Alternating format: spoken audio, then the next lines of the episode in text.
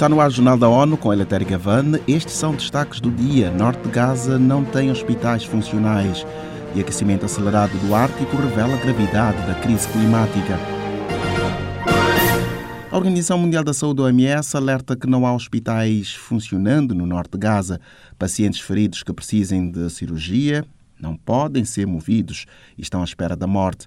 Mayra Lopes tem as informações. Nesta quinta-feira, a agência da ONU fez um novo apelo por um cessar-fogo para permitir a entrada de ajuda no enclave. A última avaliação da Organização Mundial da Saúde veio após equipes chegarem aos hospitais de Al-Ali Arab e Al-Shifa na quarta-feira, em meio a relatos de operações terrestres intensificadas pelas forças de defesa de Israel e contínuos ataques aéreos na faixa de Gaza, em resposta aos atos do Hamas em 7 de outubro no sul de Israel. Da ONU News em Nova York, Mayra Lopes.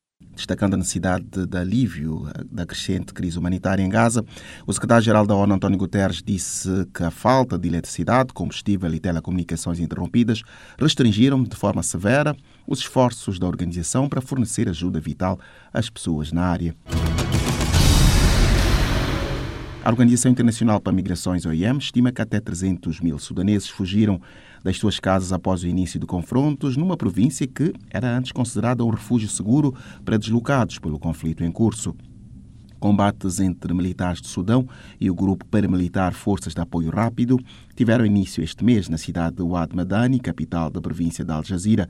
Nesta semana, agências de notícias citaram paramilitares como tendo anunciado o controle do segundo maior centro urbano sudanês. No entanto, militares divulgaram que teriam se retirado da cidade e que foi aberta uma investigação. Com os mais recentes movimentos da população, o Sudão torna-se a maior crise de deslocamento do mundo ao atingir 7,1 milhões de pessoas. Mais de um milhão e meio de sudaneses fugiram para países vizinhos a partir do seu território, marcado por conflitos, pela insegurança alimentar e pelo colapso económico. Na quarta-feira, o alto comissário da ONU para Direitos Humanos, Volker Turk, disse estar muito alarmado com relatos recorrentes de abusos e violações generalizadas dos registrados nos últimos dias na segunda maior cidade do Sudão. Ele considerou terrível a evolução da situação humanitária no estado de Al Jazeera, com 500 mil deslocados. O Ártico aquece mais rápido do que qualquer outra parte do planeta. A informação foi divulgada na terça-feira pela Administração Nacional Oceânica e Atmosférica dos Estados Unidos, NOAA, no relatório anual sobre o Polo Norte.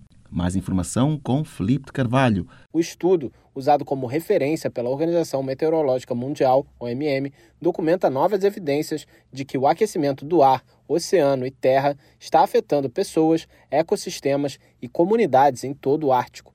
No geral, 2023 foi o sexto ano mais quente já registrado na região e as temperaturas do ar na superfície durante o verão foram as mais quentes já vistas.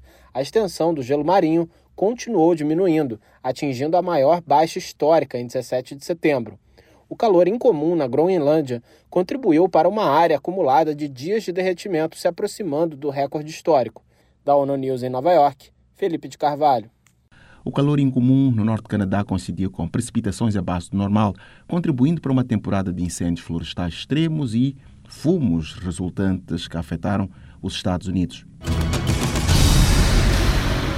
A Organização das Nações Unidas para a Alimentação e Agricultura FAO lançou um novo relatório sobre a situação da segurança alimentar, apontando uma crise sem precedentes em África. Acompanhe com a Matijane Candé. Intitulado Panorama Regional Africano de Segurança Alimentar e Nutricional, Estatísticas e Tendências 2023, o relatório contém dados alarmantes sobre a insegurança alimentar e a subnutrição. Em 2022, cerca de 30% das crianças menores de 5 anos tiveram atraso de crescimento devido à desnutrição. Segundo o levantamento, quase 20% da população, que equivale a cerca de 282 milhões de pessoas, são subnutridas, ou seja, 57 milhões de pessoas a mais desde o início da Covid-19. De Bissau para a ONU News, Amatijani Kandé.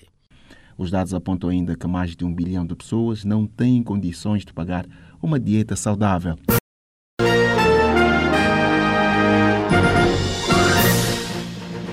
Este foi o Jornal da ONU. Mais informações na nossa página news.un.org/pt e nas nossas redes sociais. Siga ainda o Twitter, arroba ONU News.